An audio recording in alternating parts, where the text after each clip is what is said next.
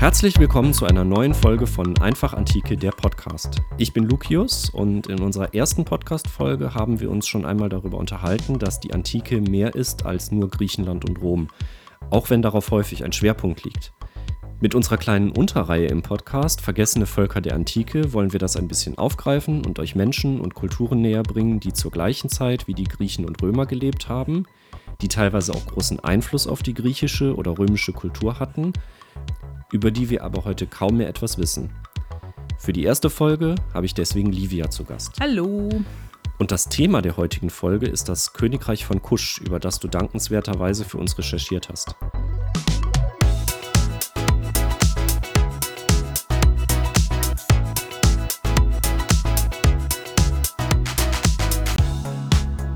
Das ist ja nun sprichwörtlich ein abseitiges Thema, denn wir beschäftigen uns hier mit dem heutigen Sudan und Äthiopien. Das war ja für die Menschen in Griechenland und Rom schon praktisch das Ende der Welt. Warum also gerade Kusch? Also ich würde dann an der Stelle heute auch einfach mal mit einer Frage beginnen, nämlich was wisst ihr, also du und die Zuhörerinnen und Zuhörer, eigentlich so über die Geschichte Afrikas? Und wenn man das jetzt noch ein bisschen eingrenzen will, über die Geschichte Afrikas vor 1800. Also wenn ihr wollt, könnt ihr hier an der Stelle ja mal kurz Pause drücken und überlegen, was euch so einfällt. Äh, du kannst jetzt nicht Pause drücken. Was würde dir denn so spontan einfallen? Ja, also ich wusste jetzt nicht, dass das hier ein Geschichtstest wird. Ähm. also es geht mir auch nicht darum, jetzt irgendwie nachzuweisen, dass du im Geschichtsunterricht nur körperlich anwesend warst. Aber jetzt mal im Ernst, was würde dir so spontan einfallen? Also vor 1800, ähm, also natürlich definitiv noch die frühe Kolonialzeit irgendwie, irgendwas mit Portugiesen und Niederländern in Südafrika. Ich weiß auch, dass es Hochkulturen gab, auch im südlichen Afrika, aber ich, ich könnte jetzt keine mit Namen nennen. Ja, ich glaube, da geht es dir jetzt auch äh, wie sehr vielen anderen, also dass den meisten vielleicht so das noch gerade einfallen würde ich weiß nicht, äh, das alte Ägypten stand jetzt gar nicht auf deiner Liste zum Beispiel, ne? Kein Ramses, kein Teil der Könige, keine Pyramiden oder sowas. Da kann man sich ja schon mal fragen, warum. Stimmt eigentlich, weil Ägypten ja auch zu Afrika, also zum Kontinent Afrika dazugehört. Also, aber woran liegt das also? Unser Bild von Afrika, also von diesem riesigen und vielfältigen Kontinent, ist immer noch geprägt von kolonialem Denken. Warum man sich jetzt keine Gedanken über die Geschichte Afrikas macht, kann ja eine Menge Gründe haben und auch eine Menge persönlicher Gründe. Aber ein Blick darauf, wo diese Gedanken herkommen, dass Afrika irgendwie ein geschichtsloser Kontinent wäre, das kann schon lohnenswert sein. Und das kommt also aus der Kolonialzeit. In der Kolonialzeit natürlich in seiner praktischen und sehr brutalen Ausprägung, aber der Gedanke ist noch älter und stammt überraschenderweise aus der Aufklärung wir müssen uns da wahrscheinlich mal langsam mit dem Gedanken anfreunden, dass die meisten unserer großartigen deutschen Philosophen der Aufklärung ziemlich miese Rassisten waren. Und das betrifft jetzt nicht nur irgendwen, sondern auch zum Beispiel Kant und Hegel, also Menschen, die bis heute für ihre klugen Gedanken verehrt werden. Das sind ziemlich und harte Worte, wenn ich dich da mal unterbrechen darf. Also das äh, ist auch, wie gesagt, gar nicht so böse gemeint, wie es jetzt vielleicht klingt. Also dass Kant und Hegel da eine gewisse Verehrung genießen, ist ja auch zum Teil auf jeden Fall zu Recht so. Aber die haben auch ziemlich viel rassistischen Müll so von sich gegeben, der unser Denken bis heute noch beeinflusst. Okay, ich bin jetzt weder in die Werke Kants noch Hegels besonders eingearbeitet. Kannst du Beispiele nennen? Also für Kant zum Beispiel bilden die Kulturen schwarzer Afrikanerinnen und Afrikaner die unterste aller Kulturstufen. Das ist ganz schön anmaßend für jemanden, der nie in Afrika war und vermutlich auch in seinem ganzen Leben mit keinem Menschen aus Afrika gesprochen hat. Und Hegel ist da noch radikaler. In seiner Philosophie der Geschichte, so heißt das Werk, sind in der Einleitung, in der Hegel begründet, warum er sich gar nicht erst mit Afrika befassen muss, so viele dumme Afrika-Klischees zu finden, dass man sich schon fast fragen kann, ob der das ernst meint. Ja, und, ähm, und wie gesagt, er beschreibt ja dann, warum er sich nicht mit Afrika befassen muss. Und die Schlussfolgerung, zu der er dann kommt, ähm, ja, zitiere ich jetzt hier mal. Er sagt dann, wir verlassen hier mit Afrika, um späterhin seiner keine Erwähnung mehr zu tun. Denn es ist kein geschichtlicher Weltteil, er hat keine Bewegung und Entwicklung aufzuweisen, und was etwa in ihm, das heißt in seinem Norden geschehen ist, gehört der asiatischen und europäischen Welt zu. Was wir eigentlich unter Afrika verstehen, das ist das Geschichtslose und Unaufgeschlossene. Naja, das ist halt schlicht und ergreifend nicht wahr und äh, zeigt, dass Hegel keine Ahnung hatte, wovon er da schreibt. Ähm, aber das hat das europäische Denken bis heute stark beeinflusst. Okay, inwiefern, also inwiefern hat das unser Denken bis heute beeinflusst? Also nehmen wir als ersten Punkt mal das mit Nordafrika raus. Nordafrika gehört für Hegel also irgendwie nicht zu Afrika. Also damit hatte er sicher so Kulturen wie Ägypten oder Karthago im Blick, die seiner Meinung nach eben asiatisch oder sogar europäisch sein sollen. Naja, was du ja eben auch schon mal gesagt hast, Ägypten liegt in Afrika und das alte Ägypten ist eine afrikanische Hochkultur. Natürlich auch beeinflusst durch den Austausch mit europäischen und asiatischen Kulturen. Aber diese Grenzziehung, dass Nordafrika irgendwie nicht Afrika sei, ist einfach völlig willkürlich, ähm, aber bis heute noch in vielen Köpfen so drin. Dass Ägypten oder auch andere Staaten wie Marokko zum Beispiel eben irgendwie nicht Afrika seien, sondern der Orient, äh, was auch immer das dann wieder sein soll. Um das Ganze mal an einem Beispiel deutlich zu machen. Klar ist die Sahara eine natürliche Barriere, die den Austausch erschwert, aber nicht unmöglich macht. Die Pyrenäen sind aber auch eine natürliche Grenze. Dann kann ich auch behaupten, die iberische Halbinsel gehörte nicht zu Europa. Und dann kann ich daraus auch alle möglichen Schlüsse ziehen. Also zum Beispiel, dass es in Europa kein Land gibt, in dem Spanisch die Amtssprache ist, um jetzt mal ein harmloses Beispiel zu nehmen. Ähm, ich kann dann aber auch sagen, dass die spanische Inquisition zwar sehr bedauerlich ist, aber ja nichts, was von Europäern verbrochen wurde, sondern ja nur von Iberern. Und dann haben wir Europäerinnen und Europäer da ja gar nichts mehr mit zu tun. Also das ist so ein bisschen das eine koloniale Hirngespinst von Afrika. Das andere ist, dass das subsaharanische Afrika keine Kultur hervorgebracht hätte. Und auch um damit aufzuräumen, habe ich mir die Kuschiten ausgesucht für die erste Folge. So, war jetzt eine ziemlich lange Einleitung. Ja, aber das über solche Sachen muss man ja sprechen. Man braucht ja auch so ein bisschen Background. Dafür ist unser Podcast ja auch da. Ja, das sehe ich ähm, eben auch ein bisschen ähnlich, denn natürlich hat es auch auf dem afrikanischen Kontinent Hochkulturen gegeben, auch im Afrika südlich der Sahara, wenn man diese Unterscheidung dann unbedingt machen will. Und natürlich auch von schwarzen Menschen, zum Beispiel eben wenn wir uns jetzt das Königreich von Kusch anschauen. Genau, und dieses Königreich von Kusch, ähm, das stand jetzt am Anfang der Folge auch nicht gerade auf der Liste von Dingen, die, die mir jetzt spontan über die Geschichte Afrikas eingefallen sind. Ich weiß, ich habe im Studium mal was davon gehört, aber ich könnte im Grunde genommen gar nicht viel darüber sagen, außer dass es irgendwo südlich von Ägypten ist oder war, vielmehr. Und ähm, vielleicht klären wir also erstmal die Basics. Wo auf dem Kontinent sind wir da jetzt genau? Also wir befinden uns immer noch am Nil, wie du ja gerade auch schon gesagt hast, denn der Nil hört ja nicht einfach am ersten Katarakt bei Aswan auf oder dahinter wohnt keiner mehr oder so. Ähm, also von diesem ersten Katarakt von Aswan ungefähr ähm, erstreckt sich dieses Reich dann bis an den Zusammenfluss von weißem und blauem Nil, also etwa bis äh, zum heutigen Khartoum. Hm, wie wir aber gleich noch sehen werden, waren die Grenzen und Einflusssphären da zum Teil aber auch noch viel größer. Aber das ist jetzt so das Kerngebiet, über das wir hier reden wollen. Ist das nicht Nubien? Ich wollte mal was Schlaues sagen. also ja und nein. Ähm, das Gebiet südlich von Ägypten wird von den Ägypterinnen und Ägyptern auch Nubien genannt. Das ist richtig. Und auch in der Moderne ist der Begriff für diese Regionen wieder aufgekommen. Der Begriff Nubien kann aber von der Frühgeschichte bis ins europäische Mittelalter für diese Region verwendet werden. Und wir sehen uns jetzt nur einen kleinen Ausschnitt daraus an. Okay, das heißt, über welche Zeit reden wir dann hier? Also Siedlungen und beispielsweise Keramikfunde lassen sich in dem Gebiet schon seit 3500 vor Christus nachweisen. Das sind die sogenannten Kerma-Kulturen. Ähm, wir reden aber heute über den Zeitabschnitt zwischen 750 vor und 350 nach Christus. Und auch das kann man dann nach den Hauptstädten, wenn man so will, noch einmal in eine napatanische Periode mit der Hauptstadt Napata bis etwa 300 vor Christus unterteilen und eine meroitische Periode ab 300 vor Christus mit der Hauptstadt Meroe. Okay. Woher kommt denn dann der Name Kusch? Haben sich ähm, die Menschen in dem Gebiet selbst so genannt? Also ja, tatsächlich. Ähm, die Kuschitinnen und Kuschiten haben ihr Land selbst Kusch genannt. Ähm, das Wort ist allerdings ägyptisch. Also im Ägyptischen heißt das Land Kasch. Ähm, die Menschen in Kusch haben es als Bezeichnung für sich selbst aus dem Ägyptischen übernommen. Leider wissen wir nicht, was der Name im Ägyptischen bedeutete. Und mit Schrift und Sprache sind wir auch schon bei einem der großen Probleme, die sich uns bei der Erforschung dieser Kultur in den Weg stellen.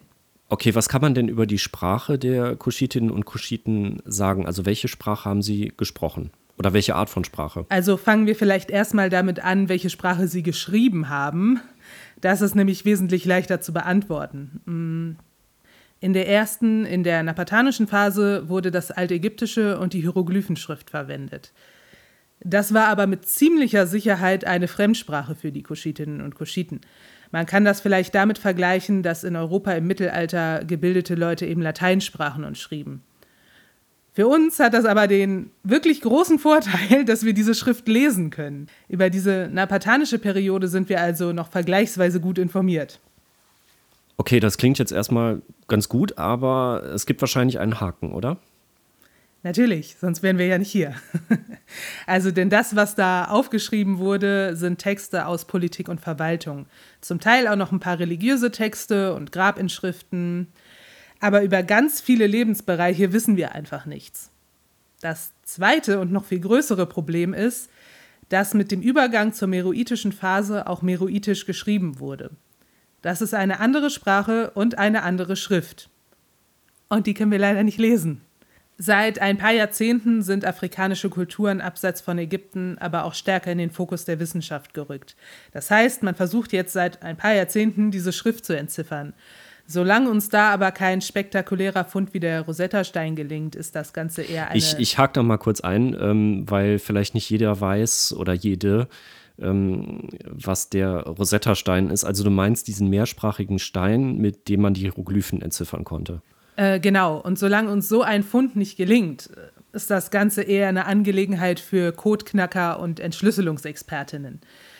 Man kann mittlerweile so einzelne Worte übersetzen, aber es ist ja noch nicht mal abschließend geklärt, in welche Sprachfamilie Meroitisch gehört. Also es spricht sehr viel für Nilo-Saharanisch, aber selbst das ist noch nicht mal klar. Und das ist für uns natürlich sehr blöd, denn uns fehlt der Zugang zu dieser Kultur über die eigene Sprache. Wo haben wir unser Wissen denn dann her? Gibt es denn wenigstens Leute, die über Kusch geschrieben haben und äh, deren Sprache wir verstehen? Wir haben ein paar ganz wenige griechische und römische Quellen, auf die kommen wir auch gleich nochmal zu sprechen. Und außerdem haben die Ägypterinnen und Ägypter natürlich öfter mal über die Leute, die da so südlich von ihnen wohnten, was aufgeschrieben. Und wie gesagt, in der ersten Phase haben die Kuschitinnen und Kuschiten auch selbst ägyptisch geschrieben. Überhaupt ist die Geschichte von Kusch sehr eng mit der Geschichte Ägyptens verbunden. Okay, das kann man eigentlich ganz gut nachvollziehen, weil beide Reiche ja letzten Endes benachbart waren. Aber ähm, wie, waren, wie hat man sich diese Beziehungen denn so jetzt ganz konkret vorzustellen? Also wir fangen jetzt hier nicht in der frühesten Vorzeit an. Man kann aber sagen, dass ab dem, was man in der ägyptischen Geschichte das neue Reich nennt, also ab etwa 1500 vor Christus, Ägypten unfassbar mächtig wird.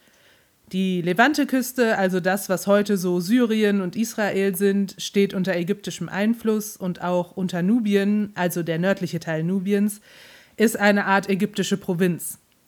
Wir finden dort auch heute noch viele Bauwerke und Inschriften ägyptischer Könige und Beamter. Äh, der Ramses-Tempel von Abu Simbel zum Beispiel liegt heute in Ägypten, in der Antike war das aber schon Nubien. Man kann sagen, Ägypten ist ab etwa 1500 vor Christus für 500 Jahre die dominierende Großmacht im Mittelmeerraum. Danach bricht in Ägypten aber der Staat weitestgehend zusammen. Aus Gründen, die immer noch nicht restlos geklärt sind. Da kommt wohl auch eher einiges zusammen. Jedenfalls gibt es keine zentrale Staatsgewalt mehr in Ägypten. In Kusch allerdings war es gelungen, ein Königreich zu gründen, einen stabilen Staat, der sich nun aufmachte, seinerseits Ägypten zu erobern. Und das hat geklappt? Das hat geklappt. In der Folgezeit herrschen die Könige von Kusch dann auch über Ägypten. In der ägyptischen Zählung ist das die 25. Dynastie. Bei Statuen und dergleichen sind diese Könige auch meistens ziemlich leicht zu erkennen, denn erstens, sie waren ja schwarz und das sieht man diesen Statuen auch an, denn ganz egal, welche Farbe der Stein hat, die haben einfach die Gesichtszüge von schwarzen Menschen.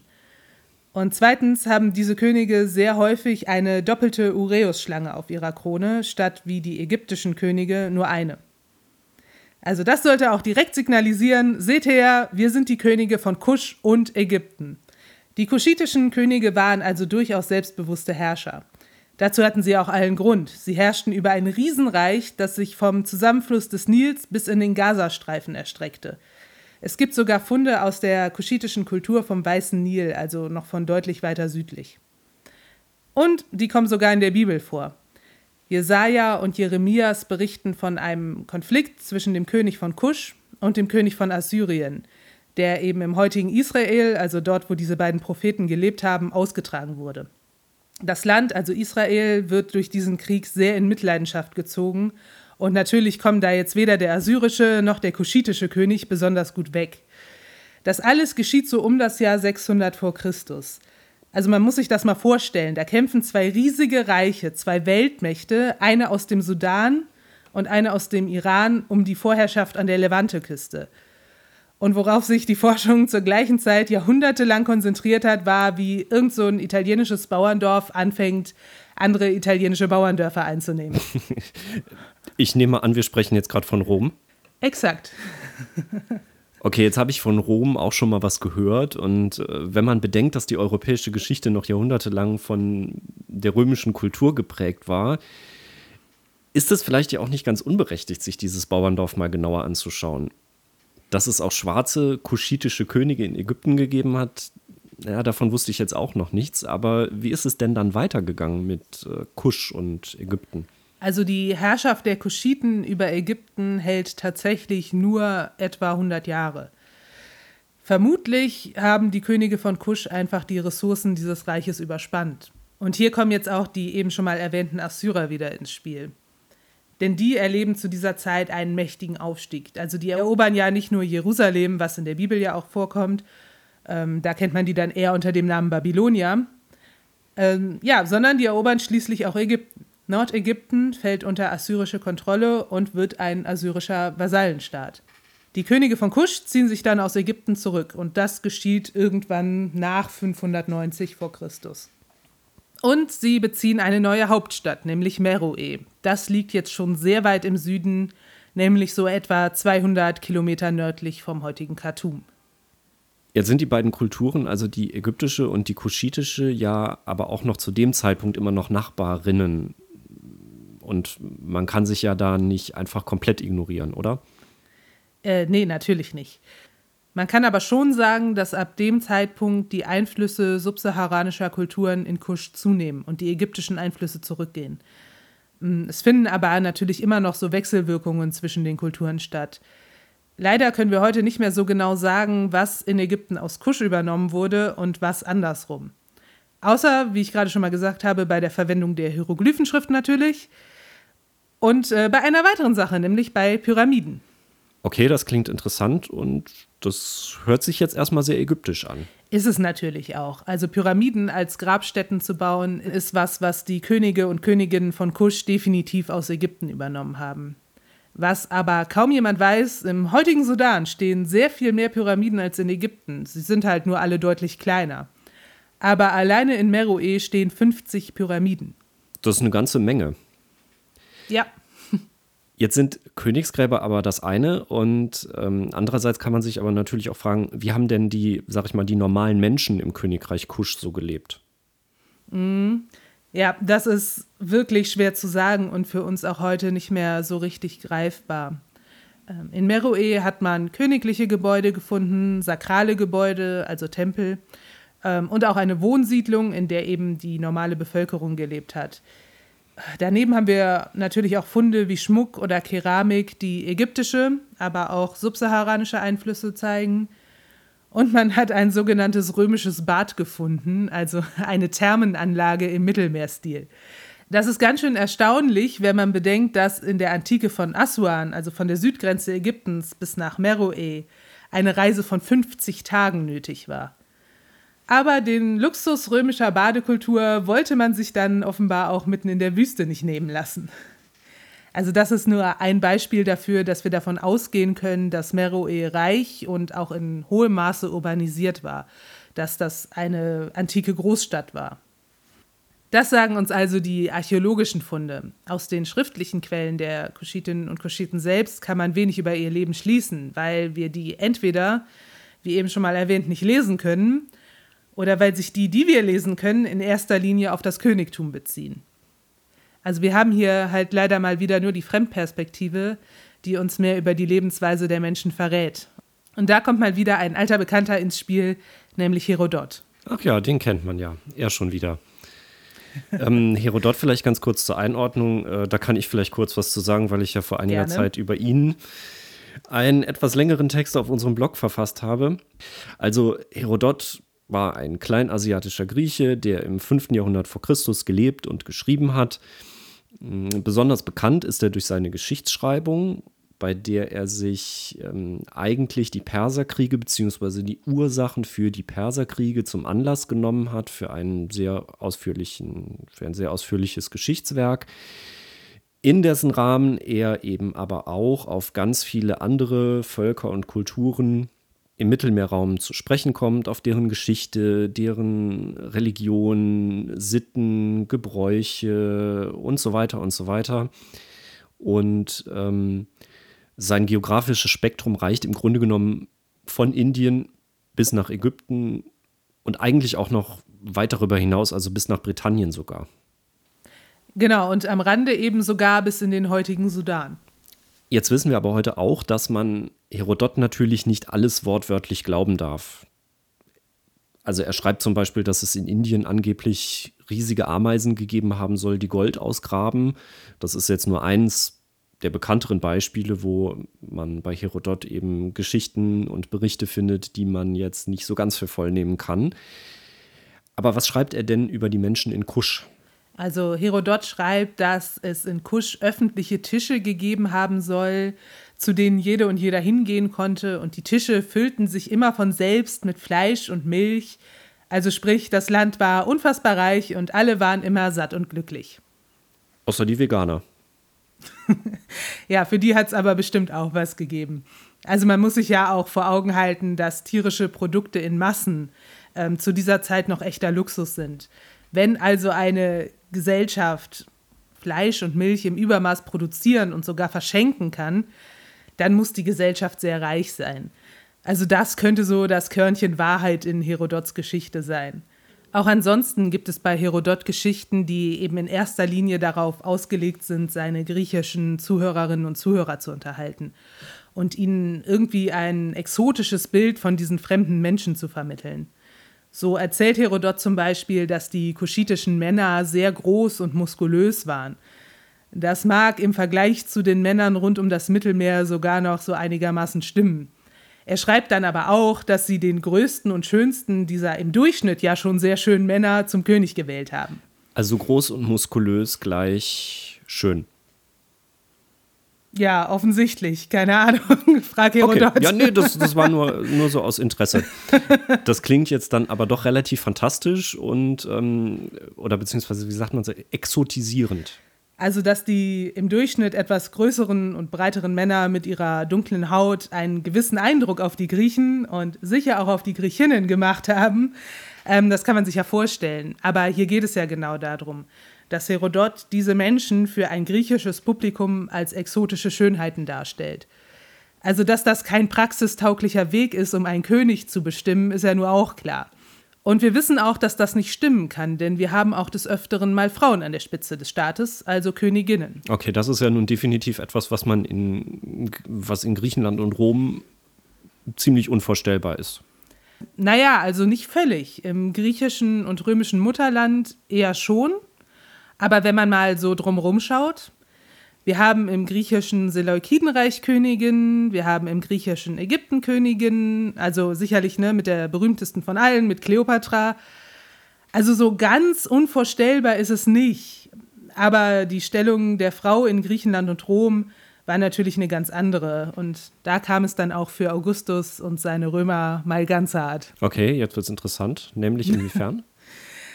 also ähm, als Ägypten dann schon römische Provinz ist, macht sich Kaiser Augustus auf, um das Land südlich davon zu erkunden. Und mit erkunden meint er, er nimmt sein Heer mit. Ähm, die Königin von Meroe, Kandake, wird in den Quellen genannt. Das ist aber wahrscheinlich nicht ihr Name, sondern ihr Titel. Naja, also auch diese Kandake kommt dann mit ihrem Heer und überrascht die Römer. Es kommt dann für die Römer völlig überraschend zur Schlacht und die eh schon etwas überforderten Römer entdecken dann noch etwas wirklich Unvorstellbares, nämlich dass unter den Soldaten auch Frauen sind. Also man spürt das in dieser Quelle von Strabon, der uns darüber berichtet, man spürt diesen Schock der Römer deutlich. Also bewaffnete Frauen waren dann für das griechisch-römische Patriarchat dann doch ein bisschen viel. Okay, und wie geht das Ganze dann aus? Mm, also die Römer treten dann doch mal lieber wieder den Rückzug an. Also nicht nur wegen der Frauen, muss man jetzt fairerweise auch sagen. Aber es klingt trotzdem alles nach einer ziemlich starken Stellung der Frau, so im Allgemeinen. Das können wir leider aufgrund der sehr dünnen Quellenbasis überhaupt nicht genauer sagen. Aber sehr viel freiere Frauen mit sehr viel mehr Handlungsspielräumen sind im vorkolonialen Afrika auf dem ganzen Kontinent deutlich häufiger anzutreffen als im patriarchischen Europa. Für Kusch ist es aber tatsächlich einfach schwer zu sagen. Also die Römer haben sich unter Augustus dann ziemlich bös die Finger verbrannt an diesem Königreich Kusch, aber ähm, wie endete es denn dann? Also in der meroitischen Zeit blieb es vermutlich erstmal relativ friedlich in Kusch. Ähm, wir wissen, dass die Kuschitinnen und Kuschiten Handel mit dem Mittelmeerraum getrieben haben dass sie Elfenbein, Gold und vermutlich auch Menschen, also Sklavinnen und Sklaven verkauft haben und dafür römische Kunstgegenstände importiert haben. Das Land ist vergleichsweise reich an Bodenschätzen. Wir wissen, dass dort buntes Glas hergestellt wurde und Gold und Eisen geschmolzen wurde. Das hat möglicherweise auch den Untergang dieses Königreichs von Kusch herbeigeführt weil es vielleicht einfach die Ressourcen überspannt hat. Man muss sich das halt so vorstellen, die Minen, in denen halt Gold und Eisen abgebaut wurde, mussten ja mit Holzbalken irgendwie gesichert werden, dass man da reingehen konnte. Und dafür hat man Bäume abgeholzt. Und das möglicherweise in einem Ausmaß, das in der ganzen Region eine Umweltkatastrophe herbeigeführt hat. Das ist aber nur eine Theorie. Also die genauen Umstände liegen da auch leider immer noch im Dunkeln. Sicher ist nur, dass das Reich um 350 nach Christus in drei kleinere und im folgenden dann übrigens auch christliche Königreiche zerfällt. Und was bleibt heute von den Kuschitinnen und Kuschiten übrig? Also im europäischen Gedächtnis, wie wir ja am Anfang gesehen haben, nicht so viel. Ähm, das hat in der Neuzeit auch eben mit diesen rassistischen Motiven zu tun, dass Afrika irgendwie ein geschichtsloser Kontinent sei Mm, und erst seit so ein paar Jahrzehnten ist die Sudan-Archäologie auch wieder stärker in den Fokus der Wissenschaft gerückt. Da können wir also in den nächsten Jahrzehnten noch auf weitere Funde hoffen, die uns helfen, dieses sehr lückenhafte Bild irgendwie zu vervollständigen. Und es würde uns natürlich immens weiterhelfen, wenn es uns gelänge, die Schrift zu entschlüsseln und zu lesen, was diese Menschen über sich selbst gesagt haben dann beenden wir unsere Podcast-Folge doch mal mit einem kleinen Aufruf an die Schriftexpertinnen und Schriftexperten da draußen. Also, wenn ihr gerade ein neues Betätigungsfeld sucht, denkt doch vielleicht mal an die Kuschiten und die Geschichte des frühen Sudans. Ich bedanke mich jedenfalls bei dir, Livia, für diesen Einblick in eine andere frühe Hochkultur, die mit Griechenland, Rom und Ägypten aber immer in Verbindung gestanden hat. Und ähm, für die Zukunft, also wir wollen gerne weitere Folgen dieser Art produzieren und ihr da draußen könnt uns dazu auch gerne Vorschläge machen, welche heute weitestgehend vergessenen Völker der Antike wir uns da mal vornehmen sollen. Wenn euch der Podcast gefallen hat, dürft ihr ihn auch gerne liken und weiterverbreiten. Wir freuen uns auch über Abos und natürlich einen Besuch auf unserer Seite einfachantike.de. Und wir freuen uns natürlich, wenn ihr bei der nächsten Folge wieder dabei seid. Bis dahin macht's gut.